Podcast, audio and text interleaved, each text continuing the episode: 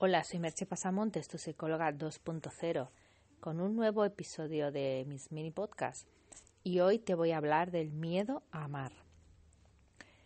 Cada día hay más personas solas, porque cada día hay más personas con miedo a amar. He leído un artículo que os recomiendo en Hot Down que habla de nunca te enamores de cobardes. Realmente me ha encantado porque resuena totalmente con esta sensación que tengo cada vez más acusada de que cada día hay más y más personas que tienen miedo a exponerse, miedo a abrirse a los demás. Tienen miedo al dolor.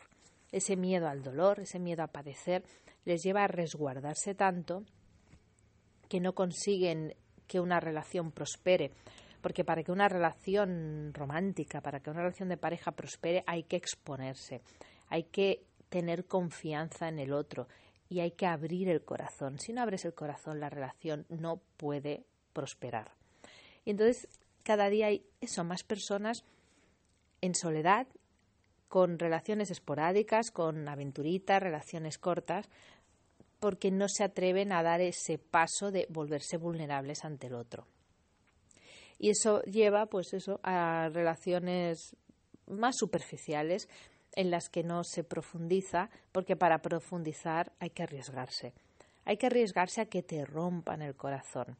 El problema es que si no te arriesgas a que te rompan el corazón, tampoco te, te das la oportunidad de que sea al contrario, de que te llenen el corazón, de que tú llenes el corazón de otro y otro llene el tuyo.